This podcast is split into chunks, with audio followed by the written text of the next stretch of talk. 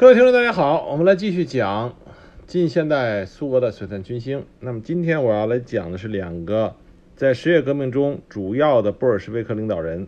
啊，也是在十月革命之后啊相当一段时期里都是苏共的主要的领导人。这两个人就是加米涅夫和基诺维耶夫。那么熟悉十月革命的人，应该是听过这两个人的名字：加米涅夫和基诺维耶夫。这两个人也是在列宁啊死的时候遗嘱里边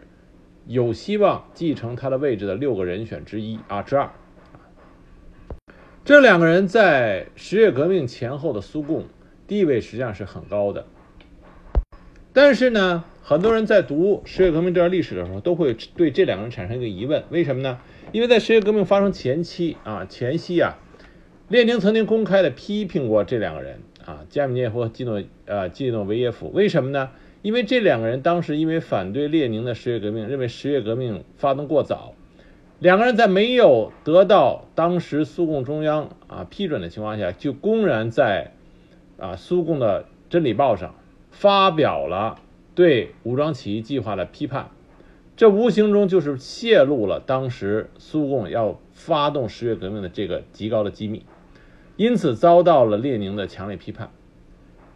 那么很多人在也是通过这个事件才了解到当时有这么两个人啊，加米涅夫和基诺维耶夫。所以很多人就很奇怪，为什么犯了这么大的错误，但是在十月革命胜利之后，这两个人依然在当时的苏维埃保持了很高的位置啊？基诺维耶夫很多很多朋友更熟悉一点，因为基诺维耶夫是第三共产国际的最高领导人啊，所以。当时我们中国共产党实际上有很多的指示都来自于季诺维耶夫的第三共产国际，所以对这个名字相对更熟悉一点。那为什么这两个人犯了如此大的错误，可是却能保保持住他们在苏共的比较高的领导位置呢？那么今天这一集我会给大家讲一下，因为这牵扯到苏共啊，它不同的领导人相互之间的权力斗争。正是因为这种权力斗争，才使得加米涅夫和季诺维耶夫在苏共。啊，高层保持了啊一席之地。那首先我们给大家讲一下加米涅夫和基诺维夫是怎么走上了共产主义道路的。加米涅夫呢，是一八八三年出生于莫斯科一位铁路工人的家庭里。他的父亲是一个工人出身的工程师，啊，他母亲呢也上过女子学院，所以他的父母啊都具有比较激进的这种啊革命倾向。在这种家学渊源的背景下。在中学里边，加米涅夫就开始对社会民主主义运动产生了浓厚的兴趣，并且和马克思主义小组建立了联系。因此，在中学毕业之后，加米涅夫考入了莫斯科大学攻读法律。在这期间，他开始阅读列宁创报的《火星报》，并且同莫斯科大学的激进学生建立了联系，积极参加学生运动。那么，很快，因为他这种极有倾向性的革命。举动，他就被捕了。被捕之后，他就被递解回了他的老家，并且剥夺了返回大学的权利。于是，在一九零二年，加米涅夫来到了巴黎，在这里，他认识了啊很多在海外从事共产主义启蒙运动的俄罗斯人，其中就包括了列宁。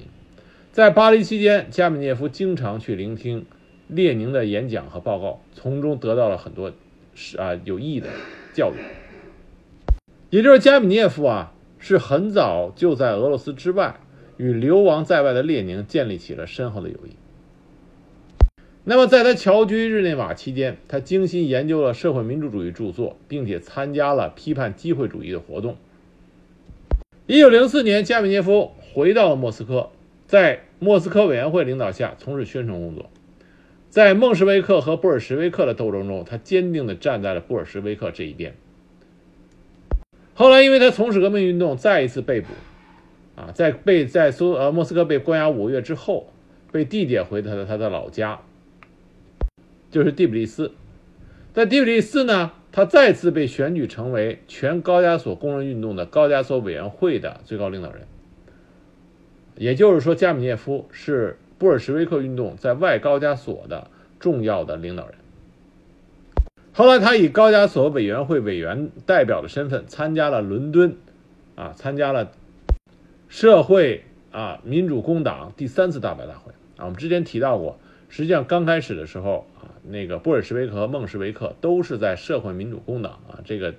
一一啊一面大旗之下，分为了孟什维克和布尔什维克。后来布尔什维克才分裂出去，成立的苏共。一九零五年，加米涅夫移居彼得堡，在这个整个他回到当时的俄国进行革命运动的过程中，他始终和列宁保持着密切的联系。为很多合法和非法的出版物撰稿，维护和捍卫着布尔什维克的观点。从这点上可以看出来，加米涅夫在列宁没有回到俄罗斯的情况下，他实际上就是列宁在俄罗斯的代言人。一九零八年，他再次被捕，七月获释，并且应列宁之邀到日内瓦参加了布尔什维克中央机关报《无产者报》的编辑工作。在日内瓦期间，加米涅夫参加了党在国外召开的所有代表会议和。代表大会，并且一度受到列宁的委托，任国际社会党执行局的代表，啊，所以说加米涅夫和列宁的关系是非比寻常的。正是因为加米涅夫和列宁的关系，他逐渐就成为了苏共在国外啊一系列参加国际性会议中啊苏共的代表，布尔什苏联布尔什维克的代表。但是在一战爆发之后。加米涅夫和列宁产生了分歧，列宁是坚决的反战，认为俄罗斯不应该参加第一次世界大战。啊，我们可以看到，列宁宁可签订布列斯特这种，啊，用俄罗斯很多人的观点来说是丧权辱国的这种不平等条约，列宁也要终止第一次世界大战。可是加米涅夫不同意。就在他和列宁展开辩论的时候，发生了一件事情。就是加米涅夫等人在彼得堡附近的一个小村庄召开党团和地方工作者会议的时候，在讨论列宁关于战争的提纲的时候，结果与会者遭到了沙皇政府的逮捕。彼得堡地方法院于1915年5月开审判加米涅夫等被捕者，啊，给他们判了流放西伯利亚。但是在审讯期间，加米涅夫和一些布尔什维克代表错误地谴责了列宁的提纲。并且，据当时一起被捕的人反映，在受审的时候，加米涅夫的表现不好，因此在流放到西伯利亚的时候，加米涅夫受到了流放者的鄙视和责难。而加米涅夫在被审判时的表现，尤其是对列宁他关于战争的看法进行抨击，这在后来一直是被列宁严厉批评的。这其实是加米涅夫在列宁心里边记上的第一笔账。那么，在二月革命之后，加米涅夫从西伯利亚回到了彼得格勒，在四月会议上被选为中央委员，和斯大林共同担任《真理报》的编辑职务。当时，他还担任彼得格勒苏维埃执行委员会的代表，一直到了十月革命前夕。那我们再谈谈季诺维耶夫，他是怎么走上共产主义道路的？季诺维耶夫是一八八三年出生于乌克兰的一个牧场主家庭。一九零一年，他加入了俄国社会民主工党。从一九零二年起，基诺维耶夫他就离开了俄罗斯啊，在柏林、巴黎、波尔尼等地从事国际工人运动。一九零三年，当俄国社会民主工党分裂为孟什维克和布尔什维克两派的时候，基诺维耶夫站在了布尔什维克这边，也开始了他和列宁的长期合作。基诺维耶夫呢，是当时苏共非常出名的一个政治鼓动家。啊笔杆子，他和加米加米涅夫两个人笔杆子都很厉害。那么基诺维耶夫呢，参与了大多数布尔什维克机关报和其他重要报纸的编辑部的工作，并且他陪同列宁一起作为党的代表，在一九一零年参加了第二国际的哥本哈根代表大会。那么在第二国际，啊，一九一一战爆发之后，第二国际基本上破产了之后，基诺维耶夫和列宁一起。啊，在一九一四年恢复了《社会民主党人报》的出版，在这个报纸上，两个人用非常啊锋利的笔啊笔触，这个揭露了第二国际的破产及其原因，批判了第二国际各国党领袖们的背叛行为。实际上，第二国际的破产就是啊以伯恩斯坦为首的修正主义和以列宁为首的无产阶级专政啊这个方向。那么进行了彻底的决裂。在这个批判中，列宁提出了变帝国主义战争为国内战争的口号和争取建立第三国际的任务，而基德维耶夫是列宁的支持者、同伴，并且是具体的实施者。一九一五年九月，基诺维耶夫和列宁一起参加了在瑞士召开的国际社会党人代表会议。在这个会议上，基诺维耶夫和列宁一起组成了左派集团，向在会议上占有大多数的中派分子，也就是考茨基主义分子，进行了坚决的斗争。而基诺维耶夫和列宁，他们广泛的宣传啊左派的观点，也就是后来列宁主义的主要观点。那么在这段期间，受到他们的鼓动和说服的其他国家的一些共产党人、共产主义者。逐渐就成为了后来第三国际的啊主要核心组成部分，也就是基诺维耶夫，他实际上在长期是随着列宁一起将列宁主义扩展到整个国际共产主义运动中去。那么二月革命爆发以后，基诺维耶夫是和列宁一起经德国和瑞典返回俄国，也就是列宁回国的过程中，他身边陪伴的就是基诺维耶夫。那么四月会议在彼得格勒布尔什维克召开啊代表会议的时候，基诺维耶夫是大会的啊主持人。那么到十月革命之前，基诺维基诺维耶夫啊一直担任了《真理报》副总编的职务，直到七月事变的时候，《真理报》被官方啊禁止。在这期间，几乎每天基诺维夫都在《真理报》上发表文章，他的文章涵盖了战争问题。交战国双方士兵的连换问题、农民和土地问题等等各方面，通过他非常厉害的这个文笔，为十月革命的准备，尤其是思想方面的准备，做出了很大贡献。而在六月份，苏维埃工人部通过的把政权归还给苏维埃的决议，也是由基诺维耶夫起草的。也就是说，十月革命之前。无论是加米涅夫还是季诺维耶夫，都陪伴着列宁做出了很多对十月革命行之有效的准备工作。那么，从基诺维耶夫和加米涅夫在十月革命前的履历，我们可以看出来，这两个人是属于列宁早期形成自己独特的一套无产阶级专政理论——列宁主义这个过程中，加米涅夫和基诺维耶夫是他的忠实的跟随者。和同伴，加米涅夫在俄罗斯的国内，而季诺维耶夫在海外担任这个共产国际的工作。两个人一内一外，帮助列宁，无论是在苏共的内部，啊，在苏联布尔什维克内部，还是在海外的共产主义运动者的内部，啊，提高了列宁的声望和影响，帮助列宁将他的共产主义理论。推广给更多的人知啊知道，所以从这点上来说，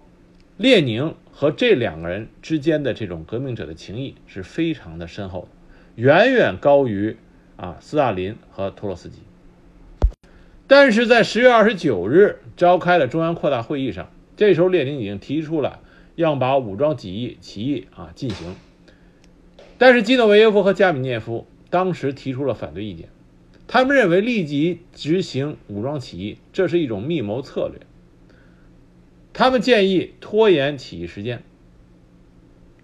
但是当时布尔什维克的会议上，大多数人是支持发动武装起义的。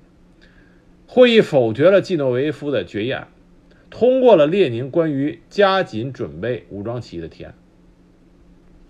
可是这两个人并不同意中央的决议，反而要求立即通电召开中央全会。重新讨论这一问题，而加米涅夫甚至提出了辞去中央委员职务的声明，并于十月三十一号在高尔基主办的《新生活报》上发表了由加米涅夫论发动一文。这一文章公开的发表，实际上就向敌人证实了布尔什维克正在准备起义这个事实。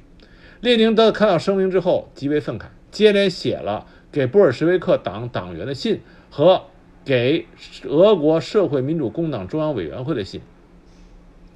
在这个两篇文章中，列宁将加米涅夫的声明斥为彻头彻尾的公贼行为，要求将加米涅夫和基诺维夫两人开除出党。那么，列宁的这种严厉性的批判，也使得加米涅夫和基诺维夫重新审视自己所做的事情。那么，很快这两个人就承认了自己的错误，并且提出了自我批评。那么，基德维耶夫后来也参加了武装起义的领导工作，而加米涅夫呢，也积极的参与了起义的技术准备工作。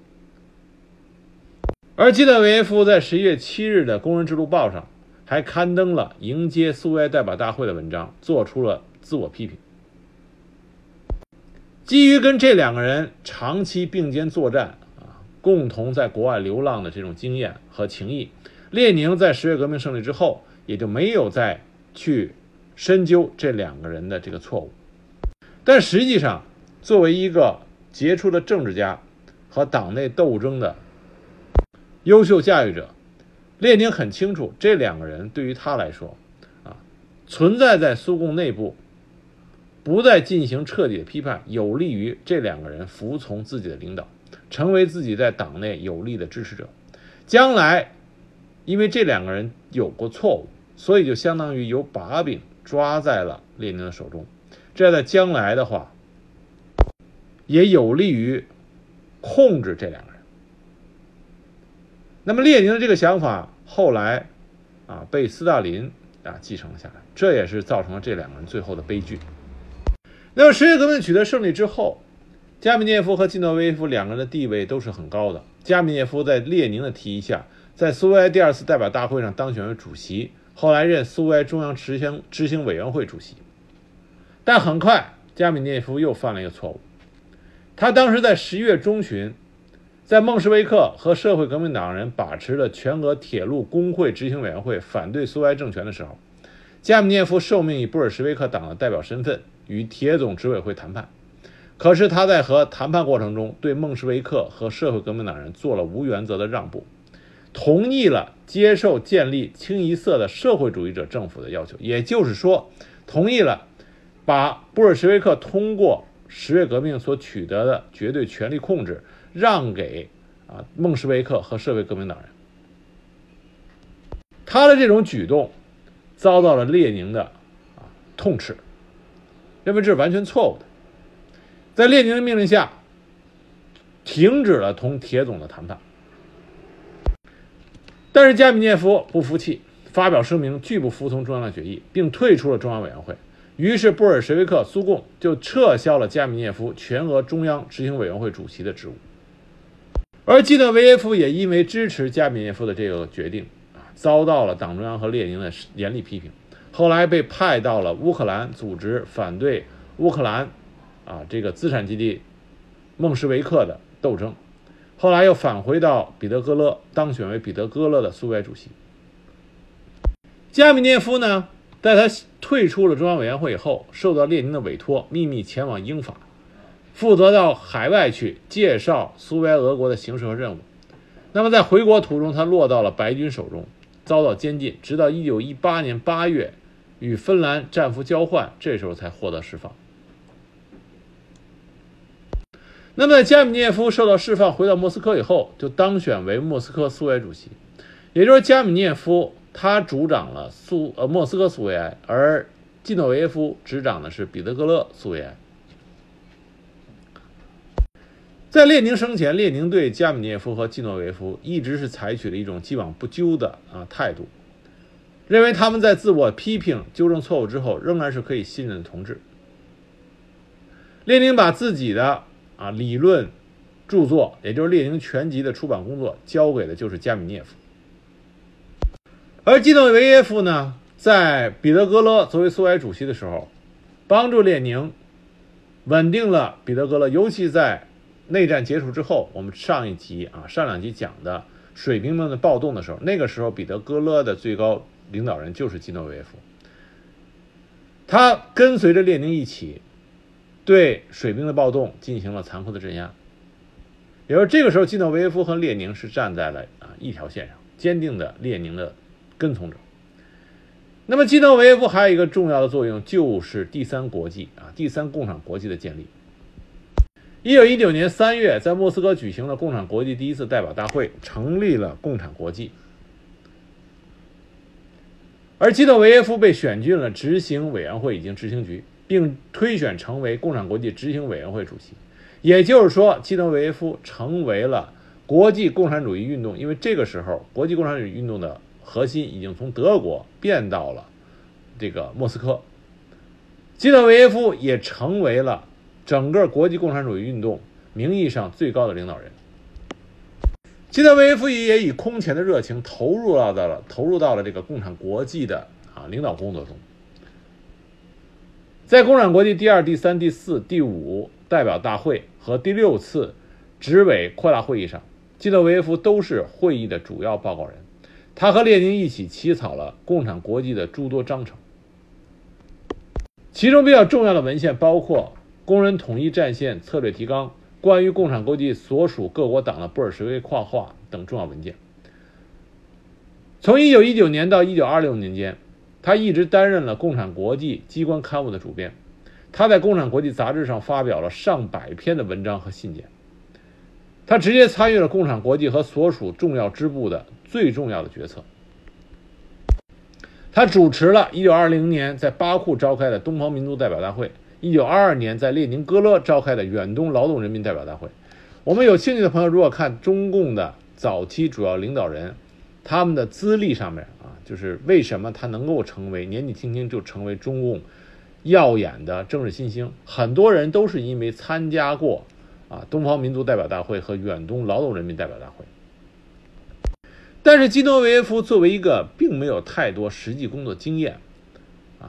有的时候只是教条性的将苏联啊十月革命的经验，盲目的教条式的推广到其他国家，给其他国家的共产主义运动造成了很大损失，比较典型的例子就包括像对中国共产主义运动的这个指示，包括对德国共产主义运动的指示，都出现了很大的偏差，造成了啊没有必没必要的这种损失。那么随着时间来到了列宁病重的时候。列宁为什么一直重用加米涅夫和基诺维耶夫？是因为在列宁当时的领导下，党内的主要领导人分为了三个派别：一个是以托洛斯基为主的，他们叫区联派；一个是以斯大林为主的，叫外省派，因为斯大林主要是在啊彼得格勒和莫斯科这两个主要城市之外领导的当时苏联布尔什维克运动。那么再一个就叫老禁卫军派，实际上就是和着列宁在最初在海望流亡的时候就和列宁紧密相关的他的亲密战友，这个是以加米涅夫和基诺维耶夫为主。那么现在回头来看，在这几个主要的列宁身后的领导人中，能力最强的是托洛斯基，跟他能匹敌的人是斯大林，而加米涅夫。基诺维耶夫，他们两个人因为之前所犯过的那些错误，他们两个人已经失去了成为苏共最高领导人的可能性。再加两个人在政治手腕和政治手段上，明显的比托洛斯基和斯大林要幼稚很多。因此，列宁留着加米涅夫和基诺维耶夫在高层，是为了对抗托洛斯基。因为如果单纯的以斯大林对抗托洛斯基的话，斯大林当时的实力还不够。能够和托洛斯基匹敌，那再加上加米涅夫和基诺维耶夫的话，那么这样才能形成一个均衡之势。因此，列宁在他生前啊，把共产国际交给了基诺维耶夫，把代表大会交给了加米涅夫，把书记处交给了斯大林，而托洛斯基控制的是红军和陆海空军事委员会。而对列宁的这种啊政治手腕上的深度思考。掌握很清楚的人就是斯大林。斯大林深刻的知道自己要想击败托洛斯基，必须要联合加米涅夫和基诺维耶夫。因此，每当有人提出加米涅夫和基诺维耶夫之前所犯的严重错误要进行追究的时候，斯大林往往能够出来说服列宁，把这种声音压制下去。那么，每当斯大林提出这个意见的时候，列宁总是从善如流，因为列宁心中也是对托洛斯基的势力如果一方独大是有着警惕心理的。那么，托洛斯基呢？因为他的的确确为了苏共啊，对苏维埃苏联的建立立下了赫赫的功勋。这个人能力也是极强，我们后面会讲到托洛斯基的能力极强。他对整个共产主义运动、苏联的前途都看得极为透彻，因此，托洛斯基在某种程度上有点恃才自傲，他极度看不上加米涅夫和基诺维耶夫，因此屡次党内在关于追究基诺维耶夫和加米涅夫的一些历史问题的时候，托洛斯基都不帮这两个人说话。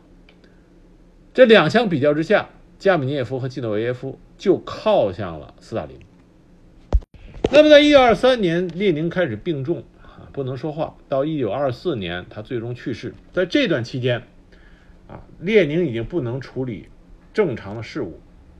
那么，苏共到底由谁作为下一个领导人？这个时候，列宁中意的啊，能够有自继承他的资格的啊，这些这些领导人啊，就产生了极强烈的权力斗争。那么，加米涅夫和季诺维耶夫已经完全失去了他们作为啊争斗者、作为成为对手的这个资格，就是因为他们之前的这些历史错误。那么，他们毫不犹豫地站到了斯大林的这一侧，基于斯大林之前为他们说话，再加上斯大林一直对他们要比托洛茨基更加的笼络，因此，加米涅夫、季诺维夫就和斯大林一起反对托洛茨基主义。当时定性的就是托洛斯基主义，说托洛斯基要用托洛斯基主义来修正列宁主义和顶替啊列列宁主义，这就是赫赫有名的托派。对整个共产主义运动啊，无论是苏共还是国际共产国际，包括中共，那么有两个党内的斗争的名啊名头是非常严重的，一个是修正主义者，一个就是托派。那么，修正主义来自于伯恩斯坦，托派来自于托洛斯基。反过来说，就是因为这两个名头为什么这么严重，就说明这两个人都是非常了不起的共产主义活动家。伯恩斯坦、托洛斯基，他们提出的理论实际上是具有极大的说服性的。啊，这才是为什么啊会把这两个种分子在当时共产主义。各个政党、各个国家政党的斗争里边是非常严厉的啊进行处置。那么，加米涅夫和季诺维耶夫和斯大林一起反对托洛斯基主义。加米涅夫于1924年10月26日和1925年2月10日在《真真理报》上先后发表了《托洛斯基主义还是列宁主义？列宁不是不是无产阶级和革命的真正领袖》这两篇文章，用犀利的笔锋。揭露了托洛斯基的险恶图谋，捍卫了列宁主义和列宁的形象。那么，在托洛斯基被打倒、驱逐出俄罗斯之后，斯大林巩固了他的领导地位。这个时候，他就反过手来要收拾加米涅夫和基诺维耶夫。而加米涅夫和尼诺基诺维耶夫这时候也发现，啊，自己实际上是上错了船。于是他们就开始向斯大林的领导地位进行挑战。一九二五年十二月，苏共十四次代表大会制定了工业化的总路线。那么基诺维耶夫和加米涅夫公然的反对啊这一方针。那么在苏共的定性里边提出，他们两个人组成了新的反对派。而苏共对基诺维耶夫的批判，也使得基诺维耶夫从共产国际的领导人上啊退了下来。那么，在这个新反对派里边，基诺维耶夫的位置是要高于加米涅夫的。加米涅夫这个时候更多的是随着和基诺维耶夫结成联盟，因为这时候加米涅夫也意识到，不跟着基诺维耶夫一起，他是没有足够的力量翻盘的。于是，基诺维耶夫就成为新反对派的主要领导人。那么，苏共十四大批判了新反对派的观点，观点认为基诺维耶夫为首的新反对派。和托派是一唱一和，都是违背了列宁主义的。那么，联共十四大之后，基诺维夫仍然继续反对以斯大林为首的苏共党中央的路线和政策。他甚至在他担任主要领导人的列宁格勒，鼓动共青团列宁格勒委员会通过了一个拒绝服从十四大决议的决议。斯大林极为震怒，于是就派基洛夫。去取代了基诺维耶夫，成为啊第一书记，啊基洛夫成为了第一书记，并且专门写了给列宁格勒党组织的有名的一部小册子，叫《论列宁主义的几个问题》，对基诺维耶夫和新反对派的理论观点进行了系统性的批判。那么基诺维耶夫和加米涅夫他们两个人并没有屈服于斯大林啊，因为这时候他们也意识到了，如果他们不再反抗斯大林的话，他们也没有其他路可以走。因此，在之后，基诺维耶夫一直坚持自己反对党中央一系列方针的政策的观点。因此，基诺维耶夫屡次被开除党籍，但是稍微好一点又被恢复党籍。就这么起起伏伏几次之后，他们最终的悲剧命运啊，终于到来了。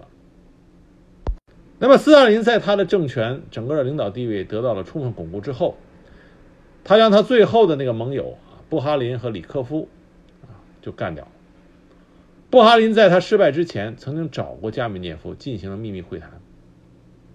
这个时候，布哈林已经从斯大林的盟友转变为他认为加米涅夫和基诺维夫对斯大林权力的这种挑战是正确的。布哈林这会儿已经知道斯大林已经形成了专制性的统治地位，这个时候再想反抗已经为时过晚。但是布哈林和加米涅夫的这个密谈已经被。斯大林控制的情报部门上报给了斯大林。斯大林已经开始决定要对之前的这些老对手加米涅夫、基诺维夫进行最后的清洗。那么机会终于来了，就是一九三四年十二月一日，列宁格勒州党委书记基洛夫遇刺身亡。基洛夫遇刺事件标志着斯大林领导下的苏联大清洗啊的开始。那么，首先，加米涅夫和基诺维耶夫就又一次被捕。他们被指控组织了一个莫斯科中心的阴谋集团，策划了对基洛夫的刺杀。当时，加米涅夫的好友高尔基曾经向斯大林据理力争，但是斯大林就跟高尔基说：“这两个人就是两面派，您不了解这两个是两面派。”那么，在刚开始，加米涅夫和基诺维夫被抓捕之后啊，两个人。无论是精神上的威胁，还是在肉体上的威胁，两个人都不承认自己的罪名，不认为不认为自己啊，不承认自己是和托洛斯基在一起阴谋的反党联盟。那么斯大林的心中认为，一定要让这两个人在公开审判中认罪。那么在审判者和基诺维耶夫、加米涅夫。进行审讯的时候就提出来，啊，说斯大林答应你们，保证你们的生命啊，生命安全，不迫害你们的亲人。那么基诺维耶夫就要求他和加米涅夫见一面，两个人就见面了。见面之后，加呃基诺维耶夫就提出来，说斯大林必须亲自当着他们两个的面证实审讯者所说到的斯大林的保证。这是斯大要斯大林亲口跟他们讲啊，他们才愿意在公开审判中认罪。加米涅夫当时是犹豫的啊，加米涅夫根据他之前对斯大林的了解，他认为斯大林不会轻易的做出这个承诺。但基诺维耶夫啊，反正这也是最后一根稻草，他就觉得怎么样都要抓住。那么当他们的这个意见反映到斯大林那个里的时候，斯大林欣喜若狂。所以，我们为什么说加米涅夫和基诺维耶夫，尤其是基诺维耶夫，在政治上啊极其幼稚？他居然相信一个政治家可以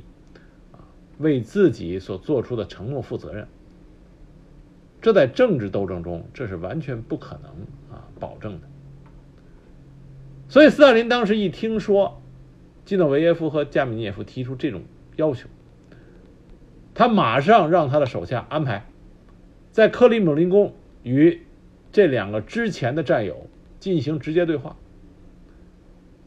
那么在对话见面的时候，斯大林就提醒基诺维耶夫和加米涅夫说：“你们要记住，第一，法庭审判不是针对你们的，而是针对我们党的死敌托洛茨基的。第二，既然你们反党最猖狂的时候我们没有枪毙你们，那么你们肯帮助中央与托洛茨基做斗争之后，我们为什么还要枪毙你们呢？”说第三，两位同志忘记了，我们布尔什维克都是列宁的学生和后继者，我们不想让老党员流血，不管他们对党有多大的罪过。斯大林很能说服人，他当时跟这两个人说这话的时候，听起来很有说服力，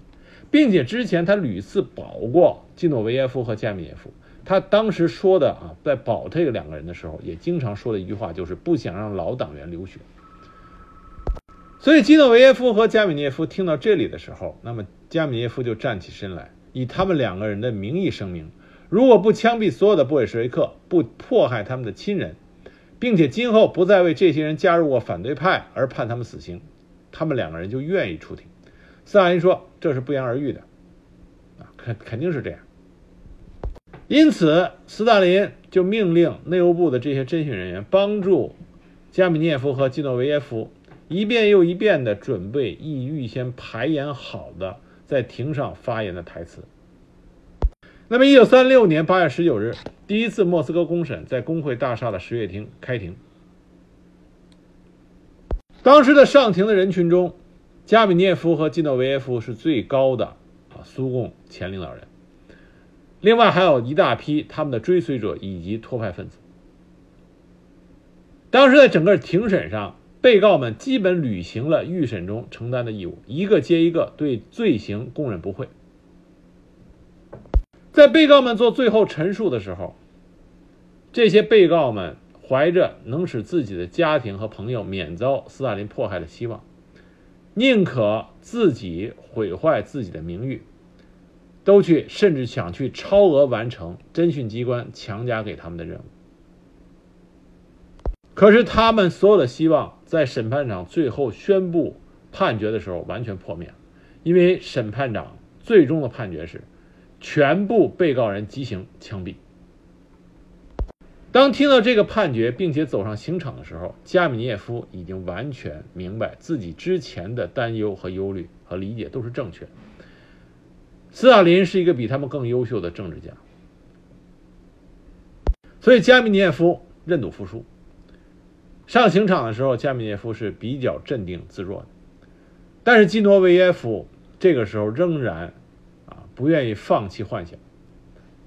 在处决前的一瞬间，基诺维耶夫还苦苦的哀求，说：“同志们，看在上帝的面上，请给斯大林打个电话吧。”他仍然幻想着斯大林会遵守给予他们的诺言。那么，这两个对苏联共产党、对苏联的布尔什维克、对十月革命做出过巨大贡献的苏共早期的两位重要领导人，就这样。死在了斯大林肃反大清洗的枪口之下，一直到一九八八年八月四日，苏共中央在重新研究三十至四十年代和五十年代初啊迫害事件材料委员会发表公报，这才给予了基诺维耶夫和加米涅夫平反的这么个判决。但这个时候，距离这两个人死亡已经过去了五十多个啊半个世纪，五十多年了。加米涅夫和季诺维耶夫实际上就是苏共内部这种激烈的内部权力斗争啊的牺牲品。从两个人之前一直犯的、屡次犯的这种错误被列宁严厉批评的这种错误，就说明这两个人完全没有任何政治斗争的手腕啊和认识。网上有一个对他们俩的评价，我觉得比较啊客观。就是说，这两个人呢，没有像列宁一样坚定的信念，没有像托洛茨基一样超人的天才，没有像斯大林一样对权力的敏感，也没有像布哈林一样天马行空的构思。这两个人除了对共产主义的一腔热血，他们什么都没有。当然，说他们什么都没有，这也是有一些过于的片面，因为这两个人还是有一定的才能，否则不会被列宁啊作为自己的亲密战友而器重。但是，作为在俄罗斯啊风起云涌的那个时代，无论是对外部还是对内部，权力的斗争都是极其残酷的时候，这两个人，他们的政治目光短浅，呃懦弱，缺乏勇敢的决断，过于首鼠两端，这些缺点，也可以说是他们人格上的缺点。就造成这两个人必定在那个时代的大浪潮里边啊就被彻底的淹没和淘汰。那么今天我们来讲的这两个人物加米涅夫和基诺维耶夫是早期苏共的重要领导人啊，他们是和斯大林、布哈林、托洛斯基他们齐名的。那么今天我们先开始讲他们两个，那么之后会再讲啊托洛斯基、布哈林啊斯大林他们这几个。比这两个人要相对来说更优秀的啊，苏共早期的领导人。